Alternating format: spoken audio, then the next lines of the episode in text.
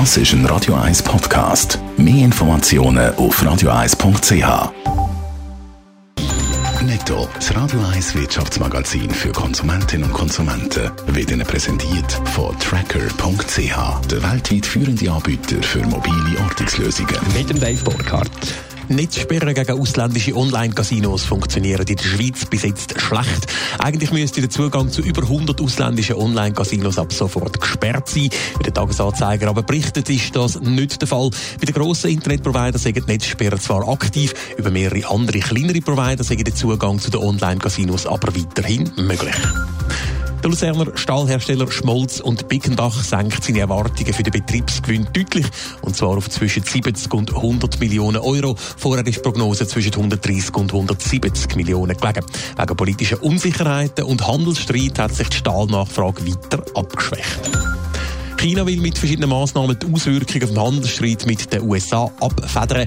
Wie die Zeitung Global Times berichtet, sollen die Massnahmen der Unternehmen in China, aber auch in den USA zugutekommen. Weitere Details sind allerdings da noch nicht bekannt.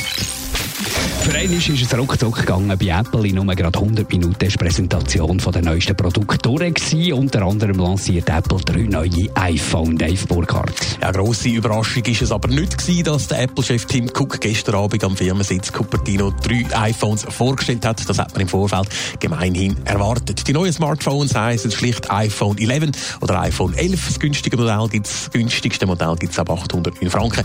Das sind etwa 50 Franken weniger als das Vorgängermodell. Wer es gerne ein bisschen teuer hat, der kann das haben. Der leistet sich das iPhone 11 Pro oder das ein bisschen grösser Pro Max. Die kostet dann 11,99 oder respektive 1299 Franken. Prunkstück von diesen neuen Smartphones ist eine Dreifachkamera mit einer ultra-weit-Winkellinse. An der Präsentation sind dann auch schon Fotos gezeigt worden, wo die neue Kamera soll können machen.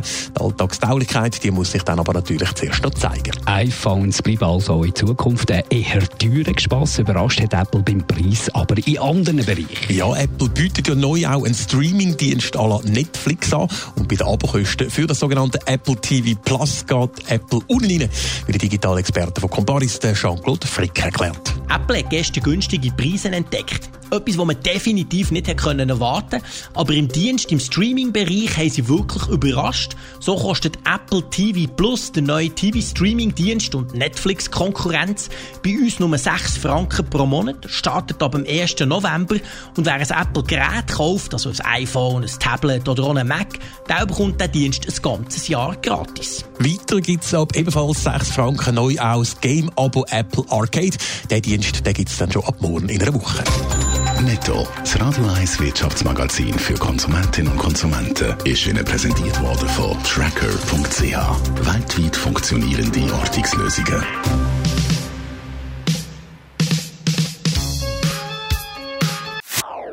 Das ist ein Radio 1 Podcast. Mehr Informationen auf radio1.ch.